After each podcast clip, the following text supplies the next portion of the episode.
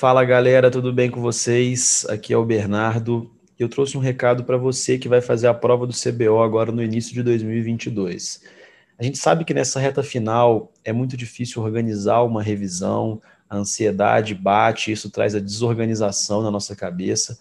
Pensando nesses alunos, a gente criou o Oft Review Intensive, o curso intensivo da Oft Review. E as inscrições já estão abertas, pessoal. Então, como que funciona esse curso intensivo? São 20 dias de aula, duas a três horas de aula por dia, em que a gente faz uma revisão completa e mastigada para ajudar vocês a conquistarem a tão sonhada aprovação na prova de título do CBO. Então, a gente pega na mão de vocês e acompanha vocês nessa reta final de uma forma bem próxima, com lives diárias, com acesso ao OftQuest, que é o nosso banco de questões, com acompanhamento realmente personalizado, pessoal. Então, clique no link da descrição do podcast, faça sua inscrição. Tamo junto, um abraço, valeu!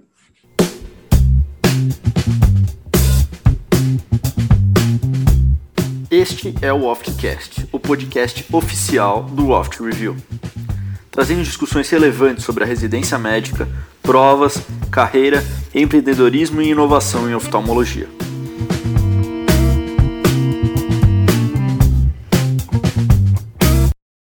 Bom dia, boa tarde, boa noite a todos, sejam bem-vindos a mais um Papo de Oftalmo. Meu nome é Leonardo Ariela e essa semana a gente vai falar um pouquinho de um assunto que acaba sendo bem cobrado nas provas é, na prova do CBO, e que de vez em quando, uma vez ou outra, a gente vai se deparar também, tanto nos hospitais gerais, como também nos nossos consultórios, especialmente quem trabalha com retina. Bom, junto dos meus colegas, o Douglas, o Tomás e os nossos professores do curso, o Daniel e o Bernardo, a gente vai falar um pouquinho hoje sobre o tema facomatoses e as suas manifestações intraoculares. Boa noite, professores. Boa noite aos meus colegas. Fala, Leozinho. Então tá bom. Para iniciar a conversa, eu vou perguntar já para o Dani, é, fazer a primeira pergunta para o Dani.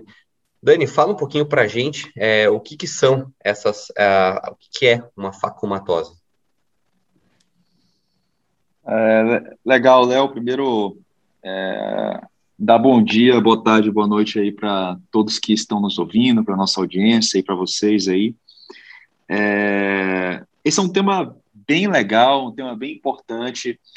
Eu acho todo ano você é, existe uma chance muito grande de você encontrar alguma questão de facomatose, seja na tua prova teórica 2 ou seja na prova de imagens.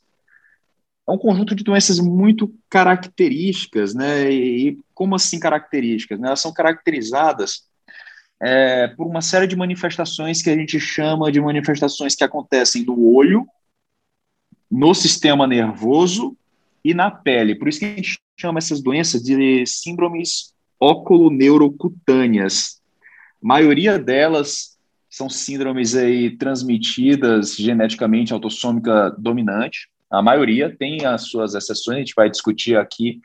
Tá? E essa característica oculoneurocutânea ela é muito específica. Né? Você olha isso numa questão de prova, olha isso numa imagem, na tua prática mesmo, você vai ver algumas lesões que são muito clássicas, que olhou aquilo ali, é, é, é, é significa uma doença, olhou alteração X, é doença Y e fechou o diagnóstico.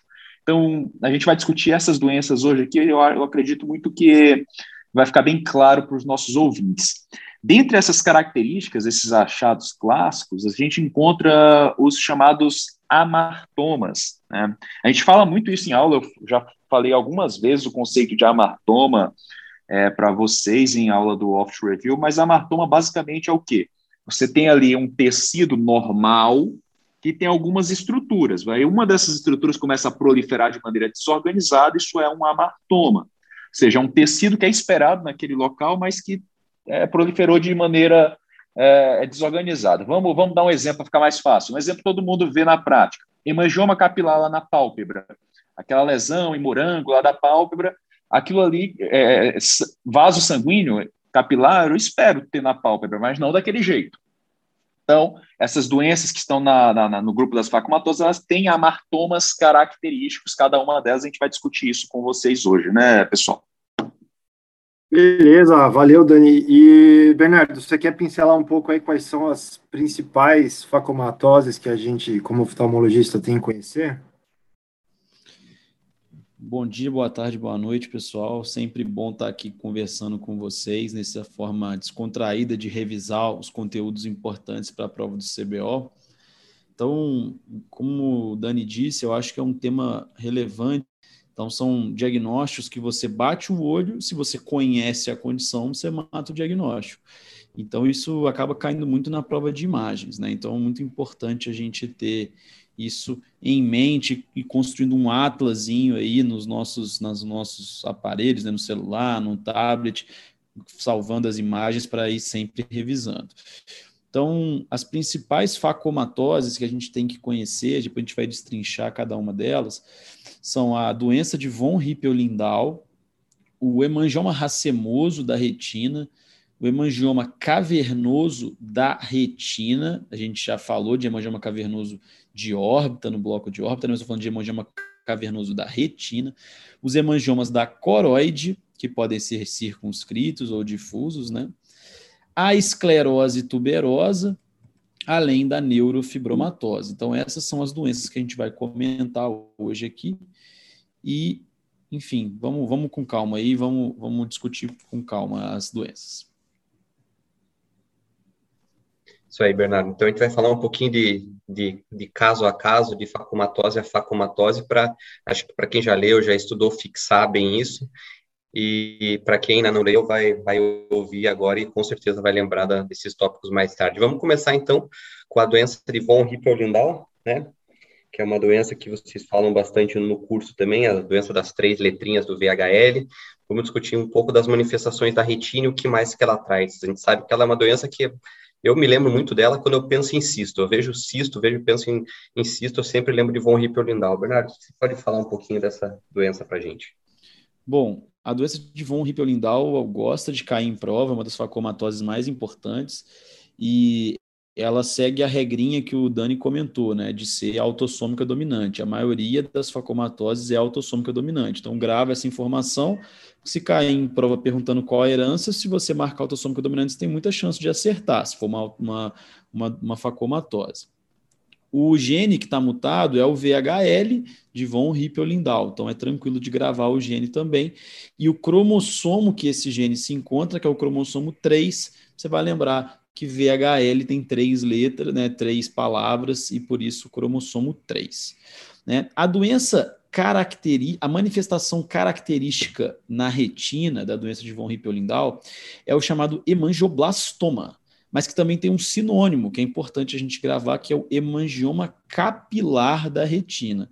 Então a gente já conhece lá hemangioma capilar da pálpebra, hemangioma capilar orbitário, que acomete crianças, aqui tem o hemangioma capilar da retina. E como a gente está falando numa mídia que é em áudio, né, a gente não tem imagens, queria que vocês gravassem, é, entendessem qual que é a manifestação aqui com uma descrição bem simples. É uma lesão avermelhada, porque ela é uma lesão vascular, arredondada, né, como o Léo falou, uma doença que causa muito cisto, né, então uma lesão avermelhada, arredondada, com vasos nutridores. Então, se você viu isso numa prova ou na vida real, um vaso sanguíneo bem cabroso, chegando numa uma lesão arredondada e avermelhada, tem muitas chances de isso ser uma, um hemangioblastoma, uma hemangioma capilar da retina. Né? E é uma, uma, uma, uma lesão caracterizada pela proliferação de capilares e de células angioblásticas. Tá?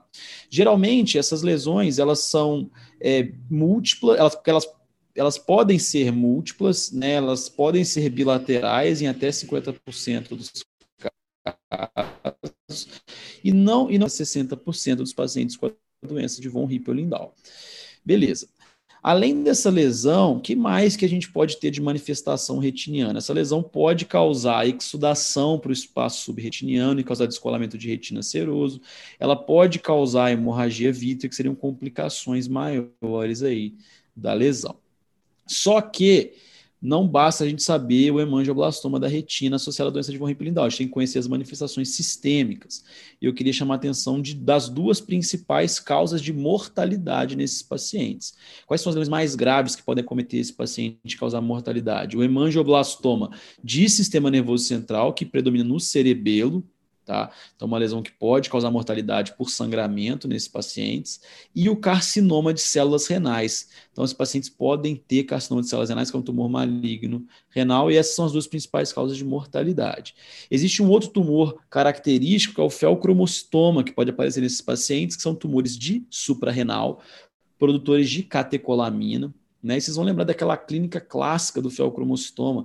Né? Os pacientes têm, porque libera a catecolamina na corrente sanguínea, então ele tem crises súbitas de flush, né? que a pele fica vermelha, hipertensão arterial, então picos pressóricos importantes e bastante cefaleia por conta desses picos pressóricos. Então o felcromostoma é um tumor importante, embora não seja né, das duas principais causas de mortalidade.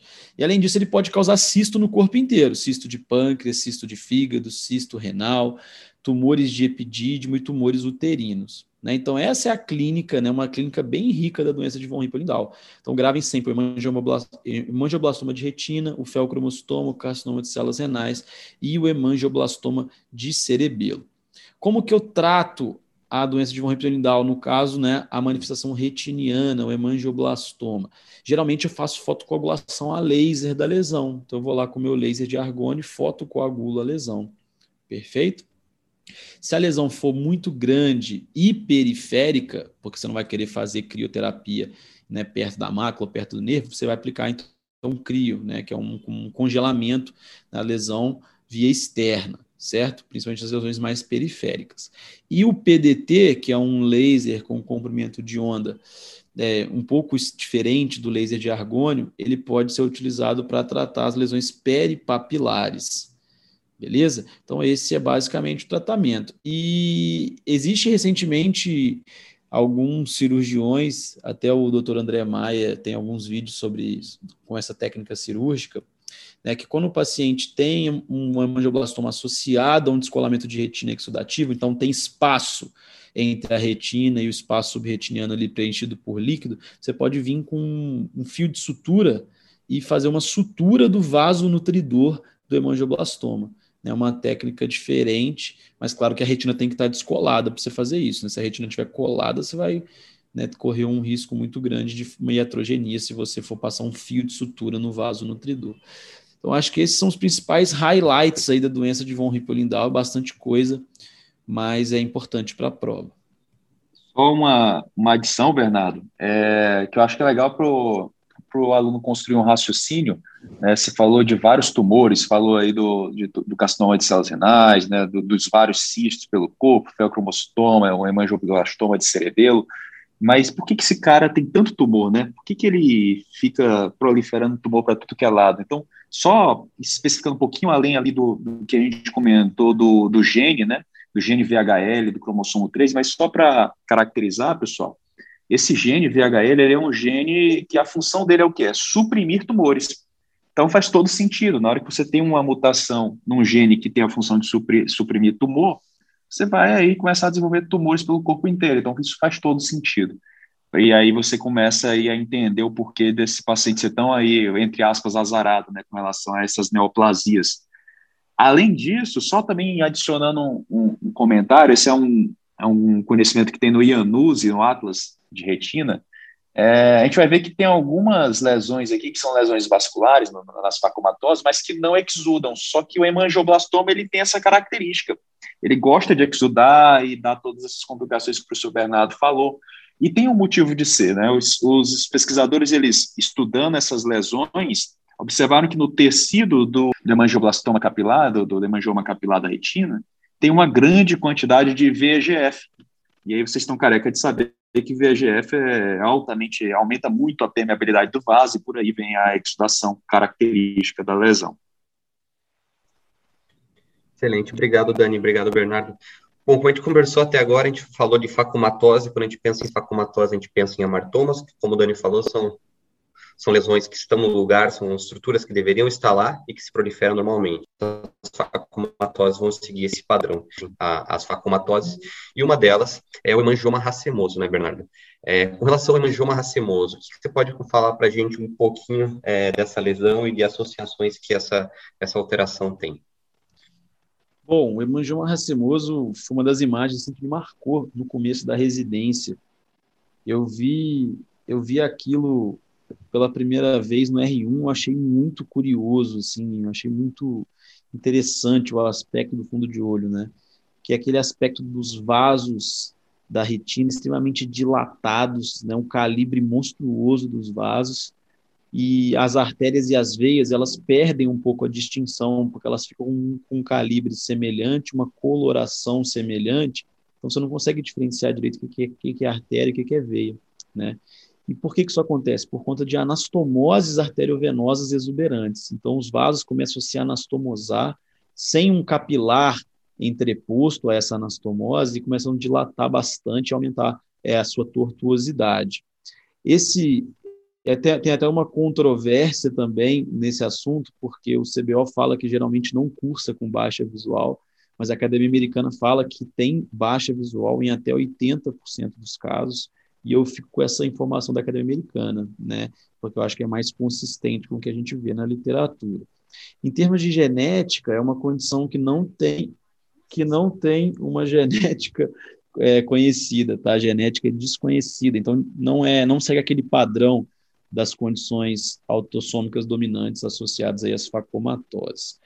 E ela tem uma associação sistêmica que pode aparecer que é a malformação arteriovenosa cerebral no mesmo lado em que o indivíduo tem o hemangioma racemoso da retina, tá?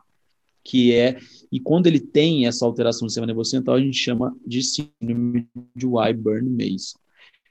Então, pode vir isolado, que é o mais comum, esse hemangioma racemoso, que são essas anastomoses arteriovenosas com os vasos muito dilatados e calibrosos, mas se vier associado à malformação arteriovenosa cerebral, a gente chama isso de síndrome de Wyburn-Mason. Na angioflúor, não tem extravasamento, tá? Então, diferentemente da, do hemangioma capilar, que, como o Dani disse, tem muito VEGF e por isso exuda, causa de escoamento seroso e tudo mais, aqui não, aqui geralmente não tem extravasamento, tá? Então, não é comum essa complicação de exudação, escoamento de retina seroso. Geralmente, não você só acompanha, você só observa, né? Não tem uma uma indicação formal de tratamento, a não ser que haja uma complicação. Uma das complicações possíveis são oclusões vasculares, né? mas em geral, uma condição que você tende a observar. Uma, uma situação interessante que eu acho que é legal dos alunos lembrarem a respeito dessa condição e que pode cair em prova, pessoal, é aquela situação do paciente que vai no dentista, né? O que, que acontece? Na Wyburn Mason, você pode ter essa é, você tem essa malformação no sistema nervoso central, mas também você pode ter ali na região das arcadas dentárias. Então, o paciente vai lá tirar um dente e começa a sangrar para caramba, e aí o, o, o, examinador coloca uma foto lá de uma retina com os vasos engurgitados e o Iburn Mason, né, que, que você vai acertar a questão. Uma outra, bom, uma outra facomatose, é, que a gente pode falar que também é rara, mas talvez tenha uma, uma caracterização genética um pouco mais definida do que o racemoso, é o hemangioma cavernoso, né, com aquelas lesões saculares, é, geralmente mais no, na periferia.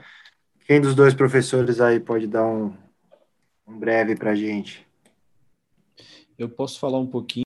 O hemangioma cavernoso da retina, a gente tem que ficar de olho tá? Caiu na prova de 2021, na prova de imagens, uma imagem bem característica do hemangioma cavernoso da retina, e eu queria chamar a atenção de alguns aspectos, né? Então, o hemangioma cavernoso da retina, você lembra de hemangioma cavernoso da órbita, né? Vamos, vamos, o nome é parecido. Então, o hemangioma cavernoso da órbita era uma condição mais comum em mulheres. Então, isso vai ajudar a gente a lembrar que o hemangioma cavernoso da retina também é mais comum em mulheres, tá?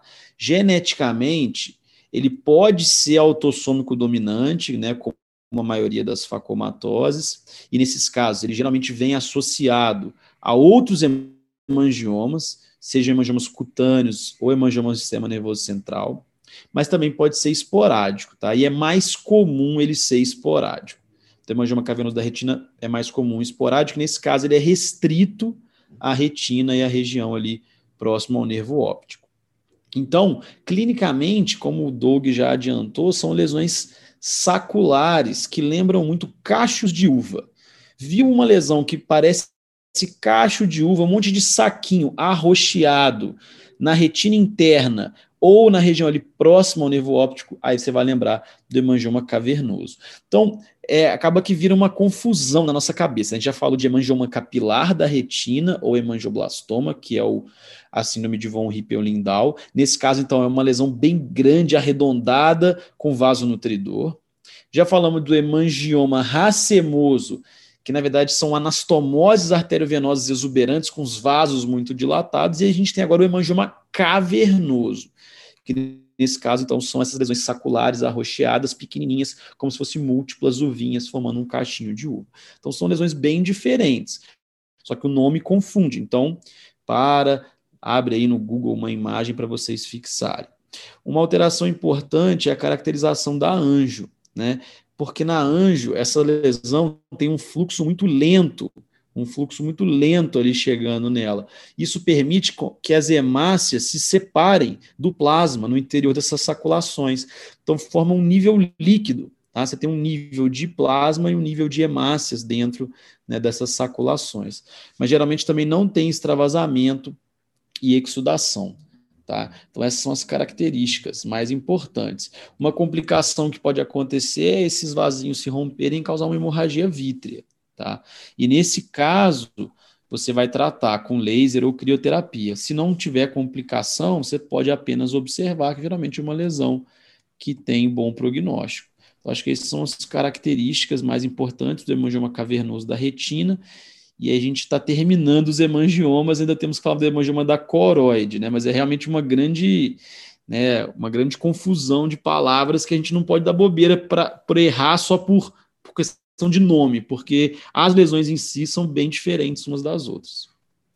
E, Bernardo, você falou então que a gente vai conversar um pouquinho dos hemangiomas coroide. Acho que o que me ajudou a lembrar até hoje desses hemangiomas foi um dos primeiros momentos meus no R1, quando eu entrei no ambulatório geral e tinha um molequinho correndo aloprado do glaucoma congênito, com um carrinho no meio do corredor, e eu vi aquele rosto meio azul, e tinha acabado de fazer a prova de residência, então eu falei, ah, deve, né, deve ser a síndrome ali, e, mas não sabia das alterações que essa síndrome podia trazer.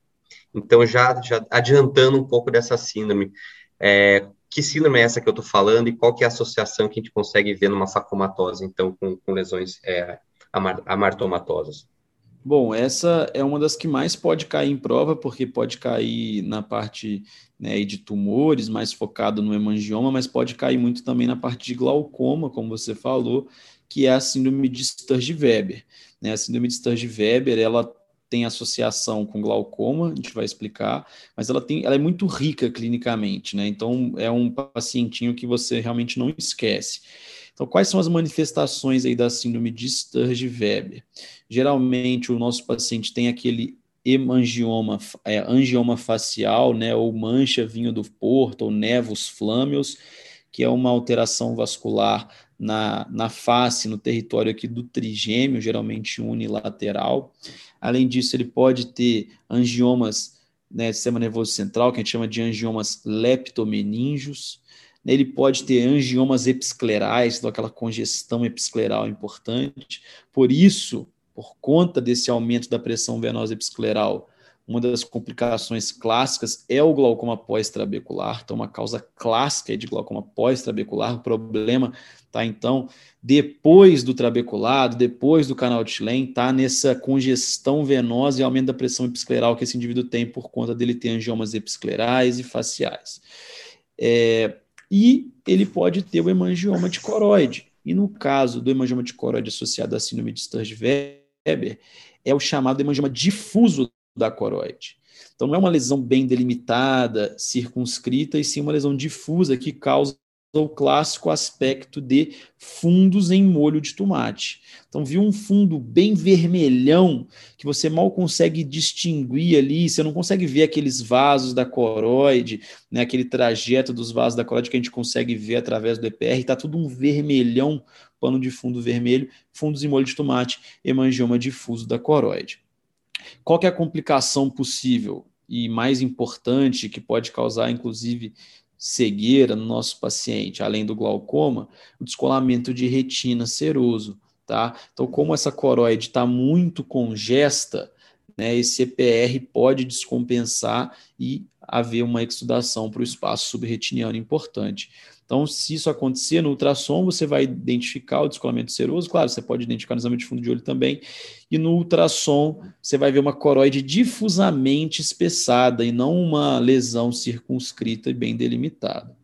É, o tratamento costuma ser bem, bem complexo, né? é difícil você resolver com laser, como você faz, faz no, no hemangioma circunscrito, que eu vou explicar daqui a pouquinho. Então, porque é uma lesão bem difusa, acomete a coroide inteira, geralmente o tratamento é com radioterapia.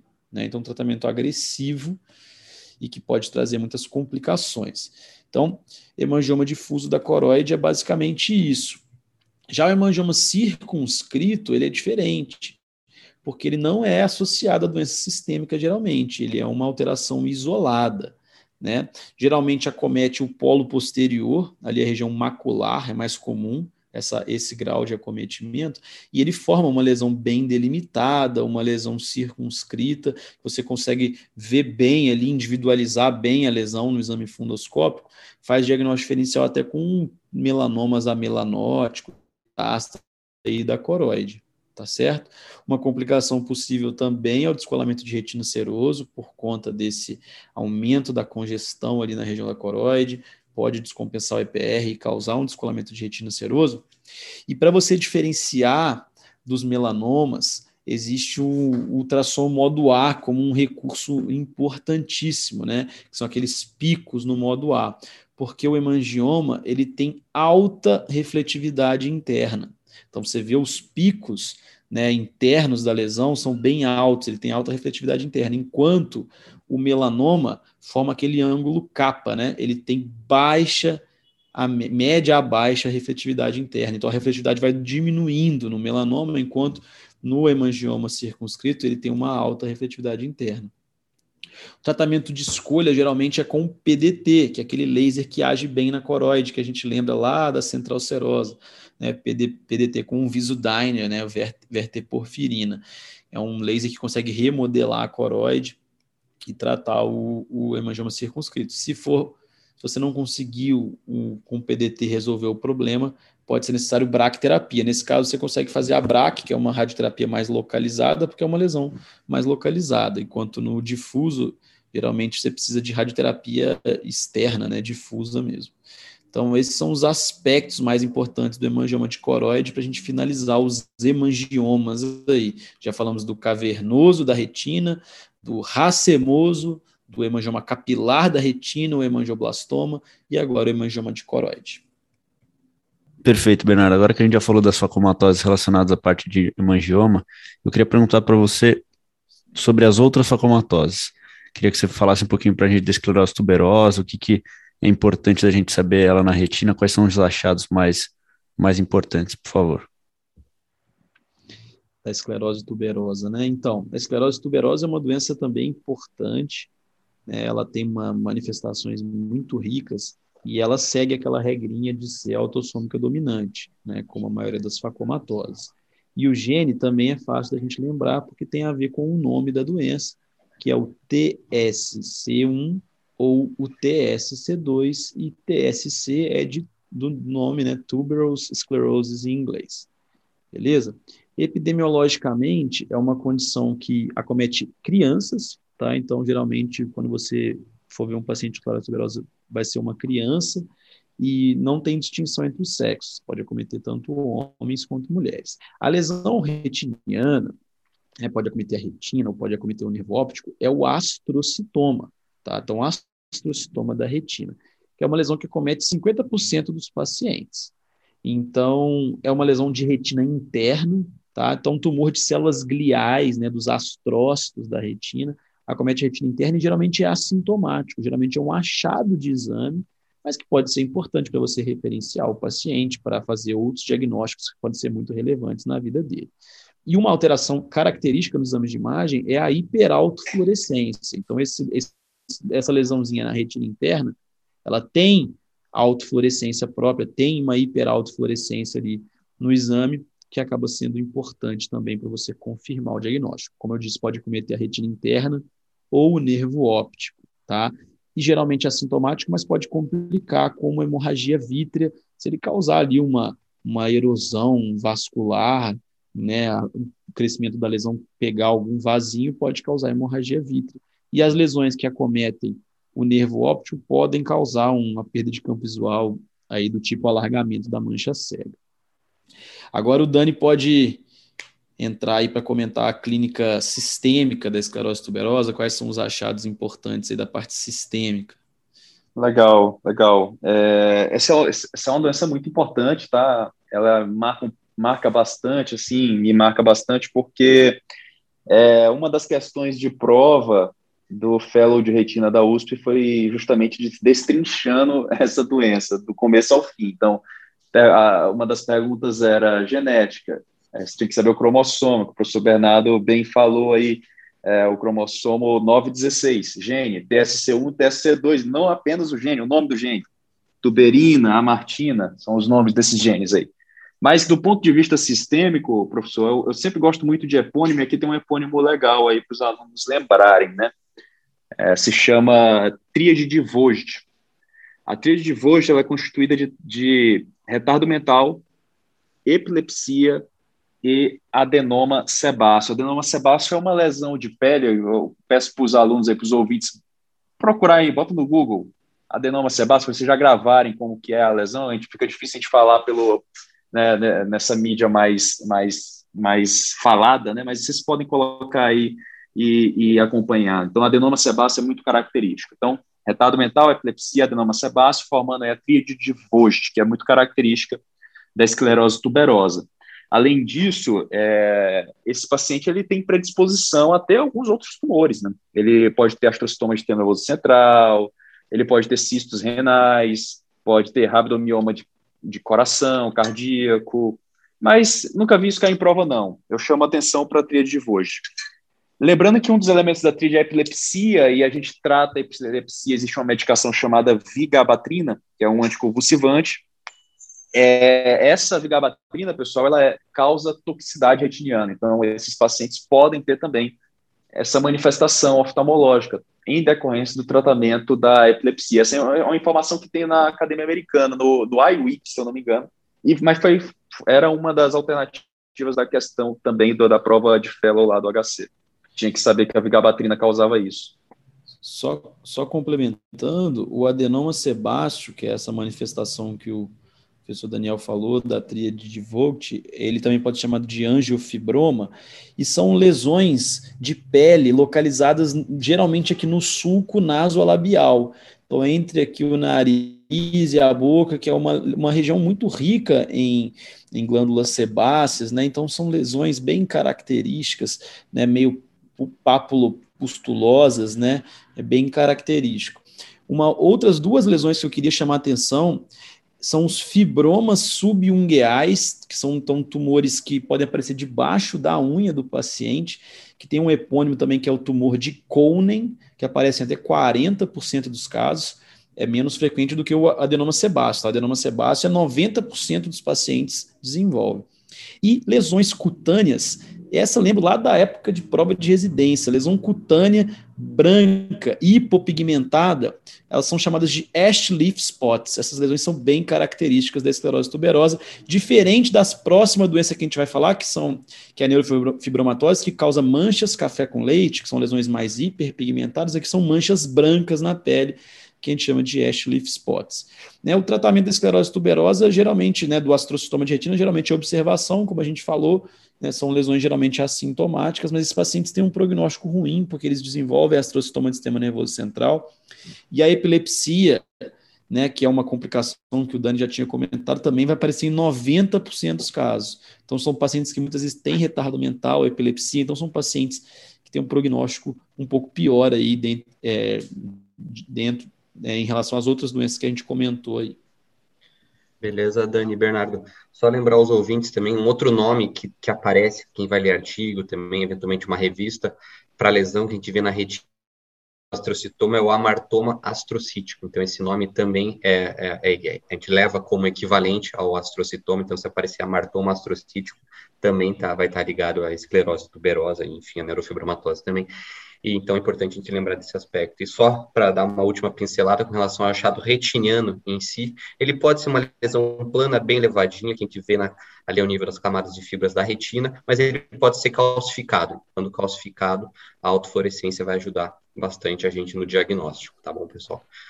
Bom, o próximo que a gente vai conversar agora, a gente vai entrar na última, na última doença, que são duas, é um combo, né, que é a neurofibromatose, tanto do tipo 1 e do tipo 2. Elas também têm múltiplos achados sistêmicos que a gente vai comentar, mas também tem algumas lesões bem específicas, tanto em segmento anterior como em segmento posterior. Então, Dani ou Bernardo, quem quiser começar para dar uma palhinha para a gente da, da última doença das, das facomatoses aí.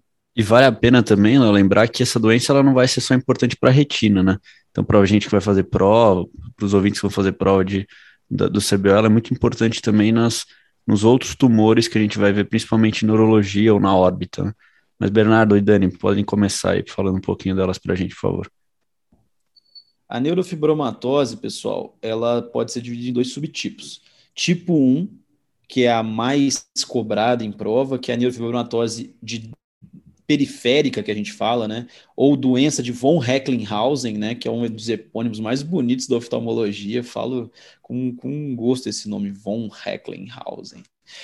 É, ela é uma doença autossômica dominante, tá? Como a maioria das facomatoses, e o gene também é um gene conhecido, que é o gene NF1, de neurofibromatose tipo 1. Beleza? Clinicamente, pessoal, ela é muito rica em manifestações e ela pode causar várias manifestações oftalmológicas. Vamos começar com as manifestações oftalmológicas mais importantes aqui. O glioma de nervo óptico, que a gente estudou extensivamente no, no bloco de órbita, né? Professor Daniel destrinchou o glioma do nervo óptico, que é uma manifestação típica da neurofibromatose do tipo 1. Os nódulos de Lisch irianos, que são amartomas irianos, são alterações muito características além de poder causar também o neurofibroma plexiforme, né, que são tumores palpebrais que né, acometem nervos né, da pálpebra e causam caracteristicamente uma pitose em S, né, então neurofibroma plexiforme. Então essas são as alterações oftalmológicas mais clássicas da neurofibromatose tipo 1, mas a gente tem que também lembrar que a neurofibromatose também pode cursar com astrocitoma de retina, tá? Então, embora seja mais clássica a associação com esclerose tuberosa, também pode aparecer na neurofibromatose do tipo 1. E além dessas manifestações oftalmológicas, é muito importante a gente lembrar das manchas café com leite. Então, viu manchas café com leite, também alterações axilares, né, chamada de, chamadas de efélides axilares, são manifestações cutâneas muito importantes. Então, viu manchas café com leite, são manchas amarronzadas, sempre lembrar de NF1, tá?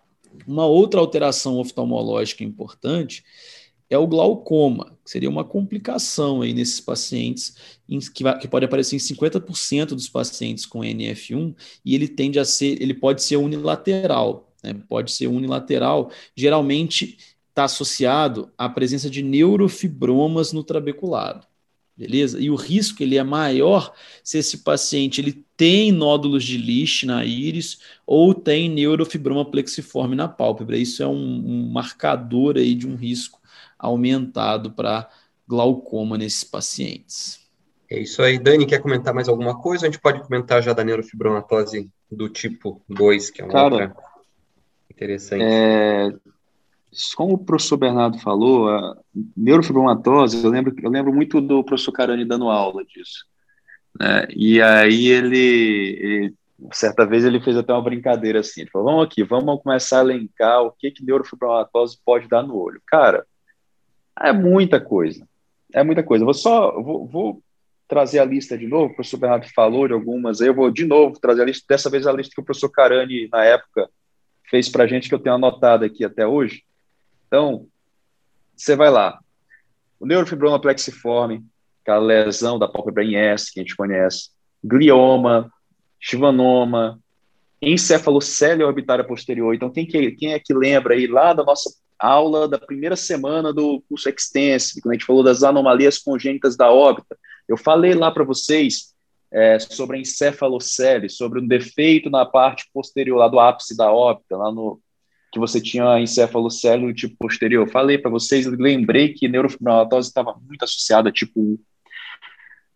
Para a prova de vocês, mais clássico, o nódulo de lixo, 95% dos pacientes. O paciente pode ter ectrópio de uva, os nervos da córnea desse paciente são nervos mais proeminentes.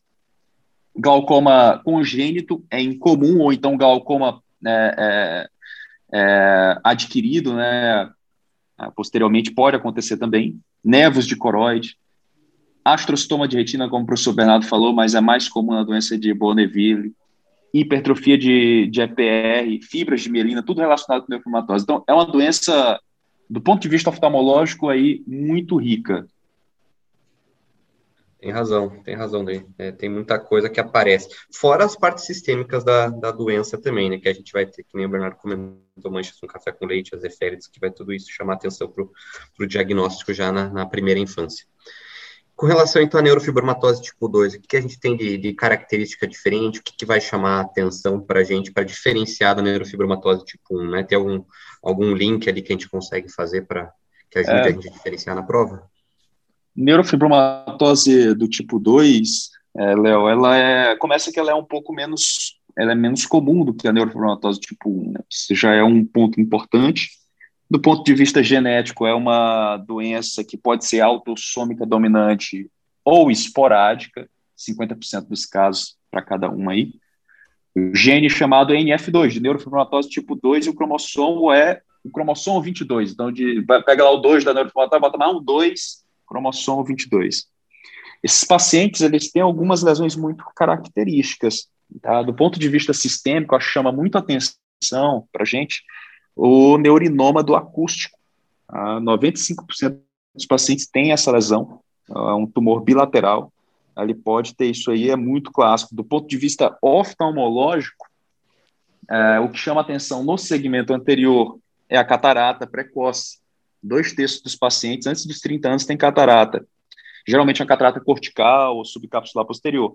Agora, do ponto de vista de segmento posterior, retina, Cara, chama muita atenção uma lesão que a gente chama de amartoma combinado de retina EPR. Essa daí chama bastante atenção. Pensou em amartoma combinado de retina EPR, tem que pensar em neurofibromatose do tipo 2. Esse amartoma combinado da retina EPR é uma lesão que comete ali a região da mácula, do polo posterior, e é uma lesão bem diferente. Ela parece uma, uma, um aspecto de uma fibrose no parece, polo posterior ali, um aspecto. Parece uma, uma, uma mera assim bombada, né, Bernardo? Exato, uma fibrose, uma membrana epitiniana meio monstra ali, uma coisa meio. Um, uma grande, um grande pucker ali macular de, de, de, de respeito. Né? E a neurofibromatose tipo 2, lembra assim, ela é central, a tipo 1 é periférica. Então a tipo 1 vai pegar nervos mais periféricos, vai causar ali neurofibroma na pálpebra e tudo mais. Essa aqui é mais central, então neurinoma do acústico é uma condição praticamente obrigatória para você dar o diagnóstico. São tumores então do nervo do oitavo par craniano, né, que podem causar alterações vestibulares, surdez e ela pode causar também meningiomas, né? Tem uma associação importante com o meningioma também, a neuromatose tipo 2. E das manifestações oftalmológicas, aí eu não tenho nada a acrescentar realmente, catarata subcapsular posterior e o amartoma combinado. Então, lembra que neuromatose tipo 1 causa geralmente intraocular, é o que? Glaucoma. E a tipo 2, geralmente, catarata. Beleza? Então, essas são as principais diferenças aí das duas. Beleza, Dani, beleza, Bernardo. Acho que tem que agradecer. A gente fez uma boa revisão, a gente falou desde que é a facumatose, que é o martoma, falamos de várias facumatoses, origens vasculares e nervosas e as associações sistêmicas. Então, acho que deu para fazer um, um resumo legal para a galera que está ouvindo a gente no carro ou, ou onde estiverem, né? Agradecer aos meus colegas, o Tomás, ao Douglas, Bernardo, Dani, novamente obrigado e a gente se vê então na próxima semana.